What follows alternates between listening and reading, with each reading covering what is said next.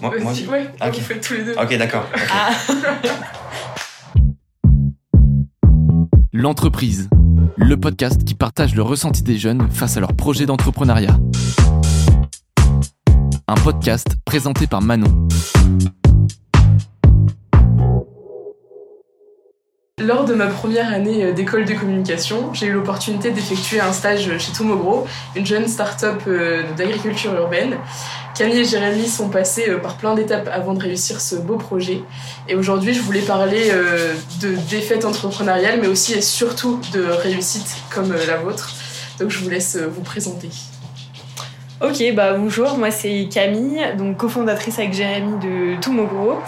Euh, j'ai 28 ans et du coup je suis ingénieure agronome spécialisée en marketing com et chez Tomogro je gère principalement la partie communication, commerce et végétal.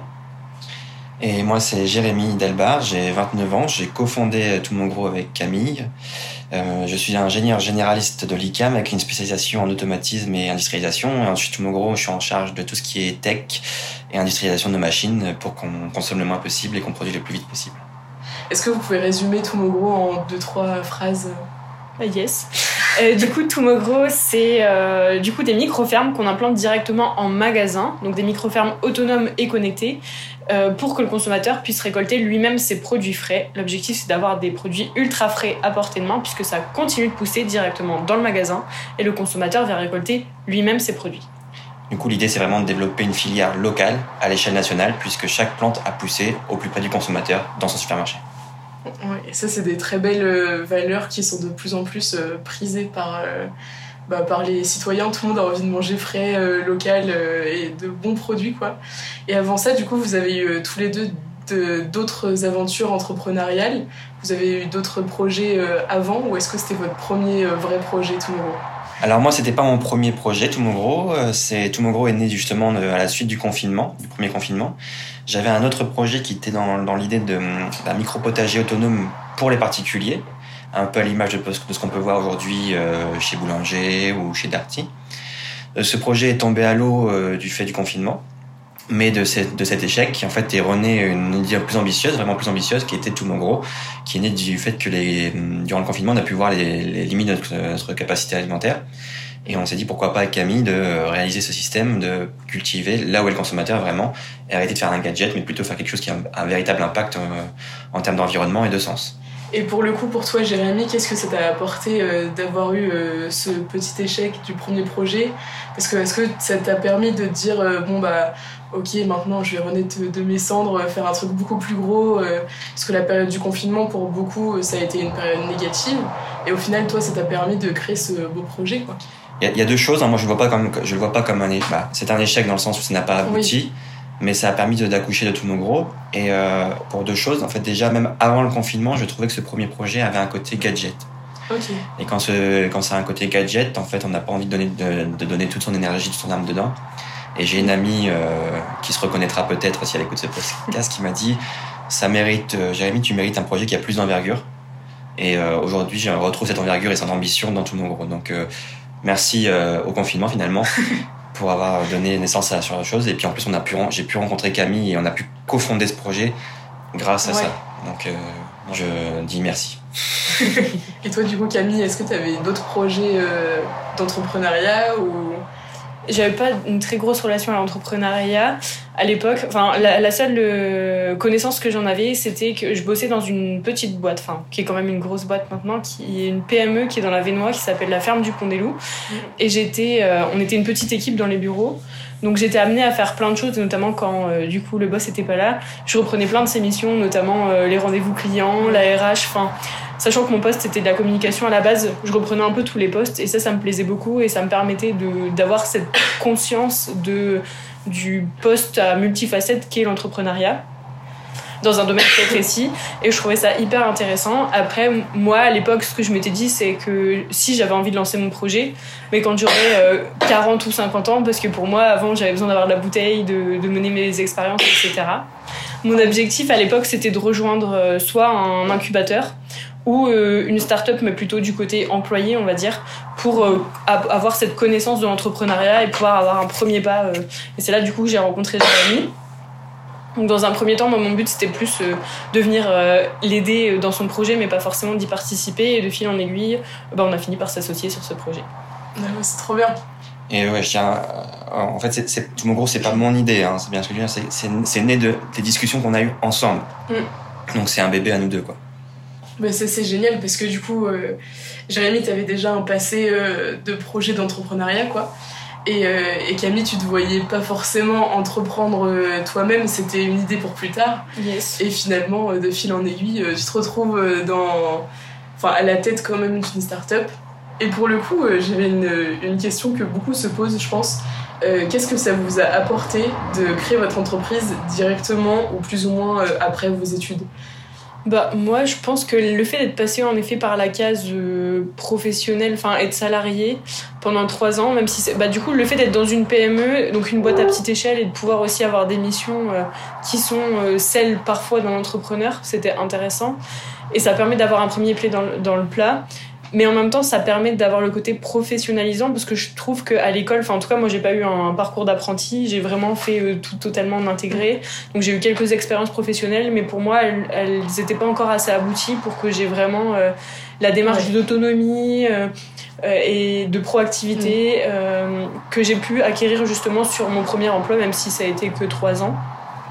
Ça m'a permis d'apprendre plein de choses et de prendre conscience aussi de ce que j'aimais aussi dans le, le fait d'être managé. Je trouve que c'est important sur la manière dont j'étais managée ou les autres personnes de l'entreprise étaient managées et avoir un retour là-dessus sur ce que j'aimais bien, ce que j'aimais pas, ce que j'aurais Ouais. voulu améliorer si j'avais été à la place justement de la personne qui, qui était euh, Ouais. à la tête de la barque. Quoi. Donc finalement, c'était un plus pour toi d'être salarié quand même avant? Moi, je trouve Ça que t'a c'était une bonne, euh, euh, une bonne euh, expérience et qui m'a appris beaucoup de choses. À la fois sur ce que j'aime beaucoup dans un métier, dans une boîte, et à la fois sur ce que j'aime pas et ce que je voulais pas reproduire. Ok. Et toi? Ah, moi, j'ai été salarié pendant 5 ans, parce que du coup, j'ai Ouais. fait tout mon cursus en apprentissage. J'ai aimé euh, le fait d'être salarié, mais ce qui était un peu embêtant dans, dans le fait d'être salarié pour moi, c'était le manque de liberté. Euh, je pense que c'est bien, c'est bien d'être euh, dans une boîte, moi, je voulais être à l'initiative de mes projets et pouvoir gérer mes projets et pouvoir euh, imaginer et créer des choses que j'aimais vraiment. Et je trouve que cette liberté, on l'a pas forcément quand on, a, quand on est salarié. Et le fait d'entreprendre quand on est jeune, c'est quand même bien parce que tu es encore euh, libre. En fait, tu tu n'as pas encore. Non pas qu'une famille soit une attache, c'est compliqué, mais ça implique quand même des choses derrière. Et là, tu peux encore euh, créer des choses. Tu as l'imagination et l'énergie de la jeunesse. Et t'as pas forcément quand t'es plus, plus âgé. Après, t'as moins de sagesse, tu fais plus d'erreurs, je pense. Mm. Mais autant faire les erreurs rapidement et améliorer. Bah oui. Parce qu'aujourd'hui, moi, si on me demande de- des conseils pour être être entrepreneur, je peux pas dire ce qu'il faut faire, mais je peux dire ce qu'il faut pas faire. Ouais. Donc, euh, moi, je conseille d'être entrepreneur euh, jeune. Mm. C'est une belle chose. Et puis, en plus, aujourd'hui, la France motive beaucoup sur l'entrepreneuriat jeune. Mm. On a comme une startup nation. C'est quand même vrai. Et, euh, et ça, t'apprends énormément de choses parce que du coup, tu sors de ta spécialisation que t'as appris à l'école pour développer des nouvelles compétences. Ça forge. Je pense que c'est bien d'être jeune et je pense qu'il n'y a jamais de bon moment pour être entrepreneur. Et ça peut être même peut-être encore plus compliqué, je dirais, quand t'es une femme, parce qu'à un moment donné, tu dis est-ce que je veux avoir des enfants ou pas, dans quel contexte, est-ce que c'est Mm. le bon moment? Et du coup, au plus tu commences jeune l'entrepreneuriat, parce qu'en fait, ça passe hyper vite, au mieux c'est. Et, euh, et à côté de ça, je me dis, si t'as pas le côté j'ai été dans une boîte, comment tu peux euh, former des gens qui viennent dans ton équipe et savoir comment ils doivent s'adapter, quelles expériences Ouais. ils, ont pu, ils ont pu avoir ailleurs, si t'as pas eu cet aspect-là. Après, si t'as l'aspect et que t'es très curieux pendant tes études et t'as déjà fait plein de boîtes en stage, etc., enfin, c'est aussi une expérience professionnelle, je pense, mais il faut quand même avoir. euh, enfin, essayer d'être curieux et d'aller voir dans plein d'entreprises, que ce soit en tant que salarié ou en tant que freelance ou en tant que euh, visiteur. enfin, Ouais. Et après, à contrario, ce qui peut être intéressant aussi dans le fait d'entreprendre directement en sortant d'école, c'est que tout ce que tout le formatage qu'on a dans la grande boîte, Mhm. on l'a pas du tout, et du coup, on peut aussi créer de nouvelles choses. Je pense pas qu'il y ait de bons ou de Mauvais parcours. mauvais ouais. parcours. Euh, je pense qu'il faut surtout faire ce que t'aimes Mm. et euh, être convaincu, parce que c'est vraiment la, la conviction qui est le, le moteur premier. Si tu veux entreprendre et que tu veux faire juste 9h, 17h, c'est pas vrai, ça marchera pas. Mm. Je pense pas, en tout cas.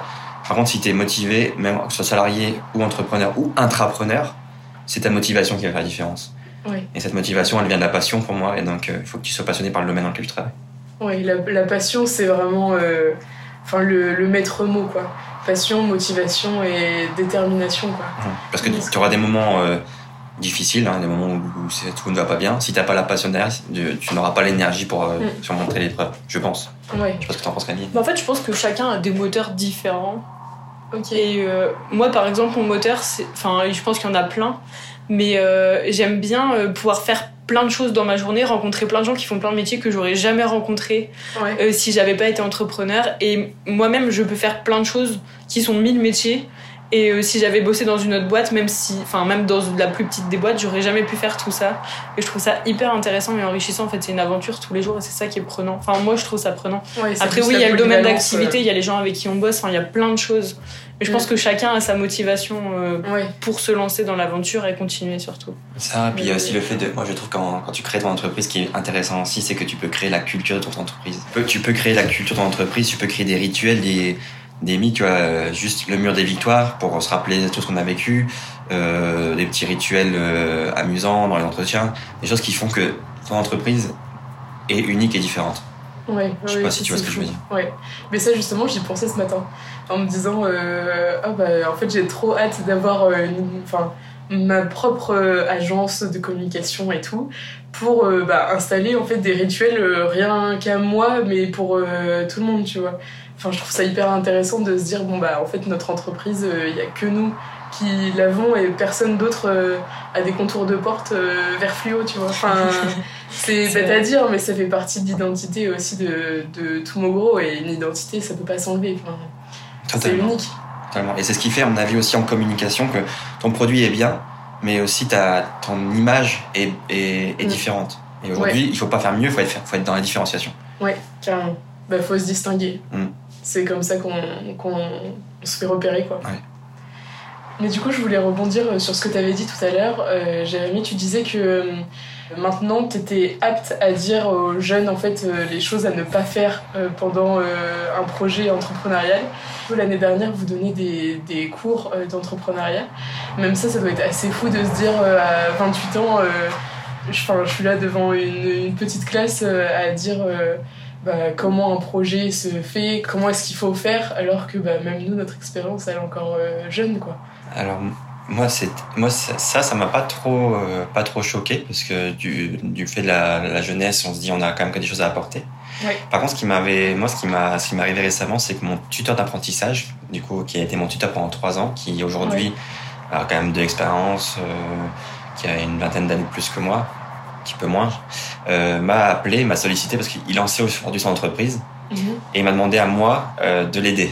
Ah ouais. C'était un, un, renversement des rôles qui était assez, assez intéressant puisque il est passé d'apprenti, je suis passé du stade d'apprenti à apprenant, à quelqu'un qui était mon apprenant autrefois.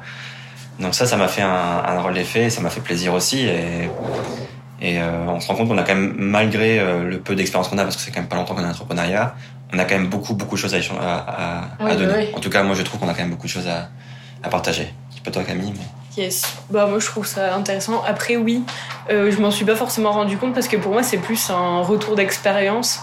Et un retour sur notre parcours, alors euh, on va pouvoir dire si, il y a plein de choses qu'on a fait. En fait, on les fait par nous-mêmes. Et autant au sein d'une entreprise, il y a plein de gens qui font plein de choses euh, dans l'entreprise, donc on n'est pas toujours au courant de ce que fait le voisin. Là, quand on commence en tant qu'entrepreneur, on fait plein de choses et du coup, on a vraiment la vision à 360 de comment il faut commencer, là où ça marche pas, s'il y a quelque chose à faire avant l'autre pour pouvoir aller plus vite. Donc c'est intéressant. Après, euh, il y a mille manières d'être entrepreneur, je pense. Donc ça dépend aussi de, des attentes des personnes. Mais moi, j'ai plus vécu ça comme un retour d'expérience et je trouve ça hyper intéressant parce que quand j'étais à l'ISA justement, le réseau c'était pas trop mon truc et je savais pas trop comment l'appréhender. Et euh, à partir de ma sortie à l'ISA, j'ai commencé justement à faire appel à mon réseau, mais un peu difficilement, de manière un peu bancale, en me disant bon, on verra si ça marche, etc. Et c'est comme ça que j'ai décroché mon premier emploi. Et après, j'ai régulièrement appelé des gens pour avoir leur retour d'expérience, qu'est-ce qu'ils faisaient dans leur métier, etc. Et je trouvais ça hyper intéressant. Et euh, du coup, c'est plus comme ça que moi je vois la manière de bah, de donner des cours sur euh, l'entrepreneuriat. Sur, euh, en fait, c'est une histoire parmi tant d'autres. Elle pourra aider et, euh, et challenger ou même inspirer. Mais il y a plein d'autres manières de faire et peut-être que ce sera ben, une base pour le parcours ou pas. Enfin, ça dépend vraiment des gens. Ça pour le coup, enfin pour avoir été votre élève pendant quelques mois, c'était hyper intéressant. Vraiment, j'ai beaucoup beaucoup appris quoi. Et de me dire qu'en fait vous vous étiez à ma place il y a quelques années Enfin, c'était pas il y a hyper longtemps euh, Non, non, plus. mais enfin, je me dis, mais waouh, euh, moi aussi, putain, j'aimerais trop donner des cours d'entrepreneuriat et tout, tu vois. Enfin, c'est, je trouve ça fou de se dire euh, bah, que en fait, euh, on a quelques années euh, d'écart. Bon, un, un peu quand même, mais Pas tant que ça. Pas tant que ça. non, pas, pas tant que ça non plus. Mais de, de se dire qu'il y a quand même un énorme écart euh, enfin, d'expérience, tout ça, et qu'en fait ce soit vraiment un échange entre, euh, entre jeunes, quoi. Enfin, ça, je trouve ça hyper inspirant et ça en a inspiré. Moi, ce qui m'a motivé aussi à le faire, c'est que du coup, quand j'étais à l'ICAM, euh, on n'avait pas, euh, on parlait pas Ouais. encore trop d'e- d'entrepreneuriat. On commençait à en parler, mais c'était pas très très développé. Et du coup, euh, j'étais un peu frustré de pas avoir ces genres de cours, Mm. de me dire, bah voilà, je voudrais quand même échanger avec des gens qui en, qui en, qui en font, qu'est-ce que c'est que l'entrepreneuriat? Et on avait, on n'avait pas trop ce, pas trop ce, ça. Et moi, c'est toujours un truc qui m'a tenu à cœur. Euh. À tel point, je m'en souviens qu'à la fin de mes études, dans ma classe, la prof a demandé qui veut devenir entrepreneur. J'étais le seul à lever la main dans une classe de 70. Euh, On était deux, il y a un deuxième, il n'était pas là jour-là. mais, euh, mais on était deux à avoir devenu entrepreneur. Que maintenant, je vois dans les nouvelles générations, donc je veux dire ça, Ouais. il y a plus d'envie d'entreprendre, plus d'envie de. Je pense que c'est plus poussé aussi par les grandes écoles. Après, bah, l'université, etc., Ouais. je connais pas forcément le parcours. Mais euh, nous, à notre époque, on avait un choix assez fermé et on connaissait pas forcément l'éventualité, enfin toutes les choses qui étaient possibles de faire. Et notamment, enfin moi, Alissa, à l'époque, l'entrepreneuriat, j'en avais franchement jamais entendu parler. Et pour moi, c'était même pas une option. En fait, je m'étais jamais posé la question. Juste, j'avais des copains qui pouvaient, enfin qui allaient reprendre la boîte de leurs parents et qui étaient pas forcément d'ailleurs Ouais. motivés à l'époque pour le faire. Et Ah c'est ouais. ça qui m'avait frustrée. Et je m'étais dit, ah, euh, c'est dommage. Moi, si j'étais à leur place, j'aurais aimé le faire. Ouais. Et c'est plus ça qui m'avait un peu trotté dans la tête, mais au final, euh, c'était c'était ressorti et sur le coup, j'en avais pas fait grand chose. Alors qu'aujourd'hui, ben, je vais encore à l'ISA régulièrement pour X ou Y raison, et euh, c'est des cours qui sont donnés et on voit qu'il y a vraiment une volonté de transmettre ça. Donc je trouve ça hyper intéressant. Ouais, carrément, c'est trop bien. Et ça, c'est. Enfin, faut vraiment que ça se développe en France. Parce que je trouve que c'est encore trop peu euh, expliqué, quoi. Enfin, des, des retours d'expérience euh, comme ça, enfin. Après, je pense aussi que culturellement, la France, c'est pas, c'est, Ouais. pas forcément là où on croit que c'est facile d'entreprendre, alors qu'on a quand même beaucoup d'aide en France pour entreprendre. Ouais, Mais Clairement.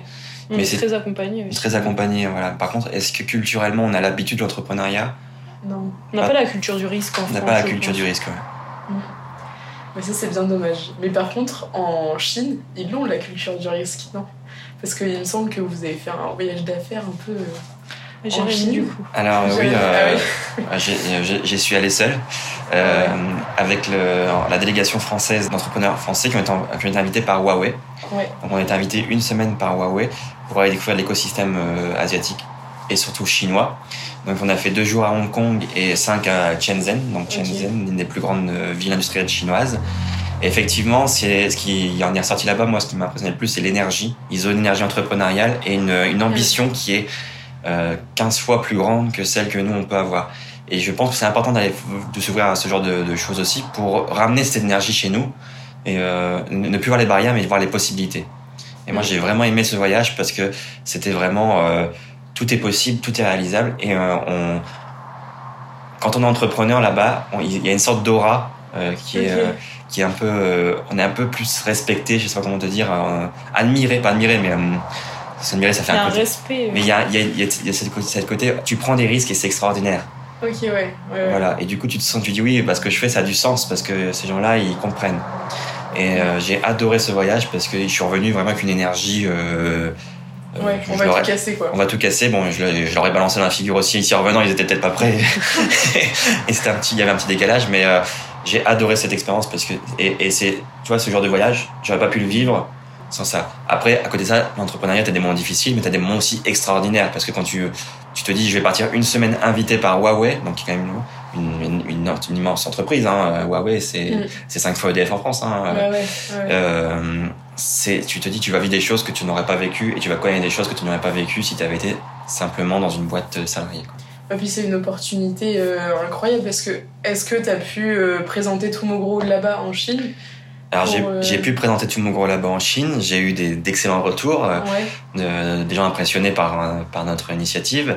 Et ce qui en est ressorti aussi là-bas, c'est qu'en fait, ils, ils aiment beaucoup la France, la Chine. Ok. Et ce qu'ils trouvent intéressant, c'est l'écosystème innovant français. En fait, la, la France et la Chine sont quand même des vieux amis, faut le savoir. Et euh, y a, ils trouvent que l'écosystème français est très innovant, mais manque, bon, c'est leur, leur analyse, hein, mais manque un peu d'ambition. Et eux, ils ont cette ambition, et donc ils trouvent que la Ouais, collaboration franco-chinoise chinoise. euh, est très, euh, peut être vraiment très bénéfique. Et, et euh, ils ont vraiment, j'ai vraiment eu un bon retour, et ils m'ont expliqué aussi ce que nous, eux, pouvaient nous apporter. Ouais, bah ouais. Voilà, et, leur culture d'affaires est euh, hyper immersive. Euh, Moi, je me souviens d'un- événement que j'ai vécu là-bas. Il y a un rendez-vous qui s'est calé à la dernière minute, qui s'est calé pour le lendemain à 8h, il était 19h30, je crois. Et on a tout préparé pour le lendemain. Mm. Et été avec ma traductrice et on a dit, j'ai dit, bah, comment on va faire? Il est 19h30, elle dit, bah, c'est pas grave. Et du coup, on a bossé ensemble pour le lendemain matin parce que euh, il y a l'énergie, on y va, tout est possible et, et c'est extraordinaire. Ça s'est très bien passé le lendemain. Mais c'est trop bien. Et suite euh, du coup à, à ce voyage d'affaires, quelles sont les suites euh, de Tomorrow Est-ce que ça t'a inspiré du coup à, ça, inventer euh, de nouvelles micro-fermes ou comment est-ce que vous voyez maintenant l'avenir? Parce que ça se développe quand même pas mal. ce qui est hum, ressorti de la Chine, c'est potentiellement des partenariats là-bas. Parce qu'ils ont aussi euh, ces problématiques que nous on a en France. Ouais. Donc notre modèle est quand même duplicable sur leur euh, sur, sur, euh, leur solution. Et après, ce qu'on imagine pour l'avenir, bah voilà, c'est c'est un impact fort. Bah, j'imagine en tout cas moi. Et pour avoir un impact fort, euh, il faut de grands moyens. Yes. Donc commencer d'abord par la région. Là aujourd'hui on est en train d'implanter euh, pas mal de micro-fermes. Donc euh, on en installe une d'ailleurs euh, chez Otera là, Ouais, à bien. Et, euh, et ensuite d'aller du coup sur du national. Aujourd- Aujourd'hui on a déjà des demandes du coup au niveau national. Ah ouais, Euh, partir ensuite sur l'international et pourquoi pas sur du mondial par la suite. bah ouais. Chaque chose en son temps. On va commencer par le Trop début bien. mais ouais. ça démarre très bien. C'est pour ça ouais. qu'on fait une levée de fonds aujourd'hui. C'est pour taper vraiment plus fort, avoir beaucoup plus d'impact avec une équipe plus plus conséquente, euh, autant sur la logistique que sur la construction que sur l'équipe dirigeante. On se structure vraiment plus grand. Bah, c'est trop bien. Et quels conseils vous avez à donner euh, à des jeunes qui souhaitent entreprendre dans le milieu agricole ou pas ou- Déjà, oser. Euh, après, une fois que vous avez mis un pied dedans, vous êtes parti. Donc, il suffit de faire le premier pas. Après, des fois, c'est pas toujours facile. Il y a des hauts, il y a des bas, des fois même dans la même minute ou la même journée. Ouais. Mais euh, c'est assez impressionnant. Mais dans tous les cas, c'est c'est une aventure très prenante et où on apprend beaucoup de choses. Dans tous les cas, il- il- enfin, vous allez apprendre si vous vous lancez euh, Ouais. là-dedans. Et après, donc osez aussi contacter si vous avez des personnes que vous voulez contacter pour avoir euh, des informations, euh, connaître leur parcours ou, euh, ou avoir un échange ou si elles peuvent vous apporter quelque chose. En général, on n'ose pas des fois contacter des gens parce qu'on se dit bah non, ils vont pas avoir le temps, c'est des personnes importantes Ouais. ou quoi ou qu'est-ce. Alors qu'en fait, ces personnes-là, en général, elles sont très contentes de, de nous répondre et de, de partager leur expérience. Justement, c'est aussi quelque chose qu'elles souhaitent faire après, du coup, avoir réussi de leur côté sur leur projet. Ah, moi, je dirais deux choses. Bon, déjà, faites-le, comme Camille a dit, mais surtout, euh, écoutez tout le monde, mais décidez-vous. Ouais. Oui. C'est une- Parce que des fois, euh, quand on écoute tout le monde, on n'avance plus. Ouais. Ah, moi, j'ai tendance à écouter personne. je suis, l'inverse de Camille là-dessus. euh, J'aime pas écouter les autres parce que ça m'influence. Mais je pense qu'il faut écouter tout le monde parce que c'est important. C'est une grande force que Camille a. Mais il faut aussi euh, décider soi-même. Mm. C'est ton projet. C'est à toi. Donc même si tout le monde te dit c'est pas une bonne idée, et ainsi, Il faut la- comprendre pourquoi ils disent que c'est Ouais. pas une bonne idée. Oui. Mais... mais des fois, les gens, des fois, les gens, euh, tu vois, en- en- j'aime bien, il y a une phrase d'Henry Ford qui disait, si j'avais écouté mes clients, j'aurais jamais simplement fait un cheval qui court plus vite. Ouais. Il aurait pas inventé la voiture. Ouais, ouais. Donc oui, il faut écouter tout le monde, mais il faut décider seul. Et deuxième chose, c'est sur le domaine là que tu nous as posé en question, sur le- pourquoi dans le végétal, dans le, dans le Mhm. rural, c'est que on va avoir besoin de vous. On va vraiment avoir besoin de vous. C'est pas un domaine qui est gadget, c'est un domaine où euh, en fait Ouais. tout est là- tout est à l'origine. C'est à l'origine de, de sans nourriture, on a beau avoir une voiture électrique, si on n'a pas de nourriture, on n'a pas de nourriture. Et avec tout ce qui va se passer dans, les, dans, dans le réchauffement climatique, on va avoir besoin de solutions, de personnes innovantes pour trouver ça, pour avoir des, cultures qui soient en- encore plus efficientes et plus respectueuses de l'environnement. Et euh, je pense que ça, ça, ça passera par la technologie, de mon point de vue. Pour moi, je, moi, je, je ne prends pas la décroissance, je, je, je l'avoue, mais il, il nous faut des gens intelligents et des gens qui osent euh, trouver des solutions nouvelles. Je pense que l'agriculture, c'est quand même un domaine bah, hyper important, comme le disait Jérémy, parce que l'alimentation, c'est quand même la base de toute vie, euh, en tout cas humaine Sur et Terre. même sur Terre. Et euh, il y a le sujet de il va falloir savoir produire en s'adaptant aussi aux aléas climatiques. Aujourd'hui, il y a quand même des choses assez euh, Ouais. étranges qui se passent sur Terre. Ouais. Et euh, le deuxième sujet, c'est aussi de pouvoir reconnaître aussi que l'alimentation, c'est important et que les agriculteurs sont importants. Toutes les formes d'agriculture. parce que des fois on, on mange tous les jours, les gens arrivent au supermarché mais ils se rendent pas forcément compte que bah, en fait le légume, le fruit, euh, la viande, elle n'est pas apparue en claquant des doigts euh, au petit matin, mais il y a eu toute une histoire euh, et une traçabilité et euh, des gens qui ont produit du coup cette alimentation grâce à laquelle tout le monde est en vie aujourd'hui. Donc c'est important. Oui, je, je voudrais quand même faire un dernier conseil, je suis désolé. Mais c'est aussi, moi j'ai envie de te dire, faut, faut être optimiste et faut être rêveur. Parce que euh, si tu n'imagines pas ce que peut être ton projet, ta vision, c'est difficile de la, par- de la partager aux autres non plus. Et même quand tu as déjà ça, c'est déjà difficile de la partager à tout le monde. Mm. Faut pas avoir peur de rêver, hein, faut pas avoir peur d'imaginer que tu puisses faire quelque chose que, qui n'a jamais été fait. Et ne limite pas des ambitions, au contraire, Tout est possible. tout est possible. ouais. Mais il faudra travailler en conséquence. Ouais. Bah, ça, c'est sûr. Et c'est une belle euh, phrase de fin. Tout est possible, mais il faut travailler. On n'a rien Mais sans tout est possible quand même. Oui, oui. Moi, j'avais un manager qui me disait il y a que dans le dictionnaire que succès arrive à mon travail. Alors, c'est une phrase cliché, C'est la- l'ordre alphabétique en fait. c'est Ouais. ça, voilà. Exactement. C'est le seul endroit où ça marche. Parce que sinon, ouais. dans le reste, c'est toujours du travail. Et le, Ouais. et le travail paie toujours, même si pas forcément comme tu l'aurais imaginé, mais le travail, paiera- le travail paiera toujours. Ouais. Bon, bah merci en tout cas euh, à tous les deux pour euh, le temps euh, que vous avez pris et pour cet échange. Bah, merci à toi d'être Merci venu à nous toi, voir Manu. et d'avoir pensé à nous. Bah ouais, avec grand plaisir.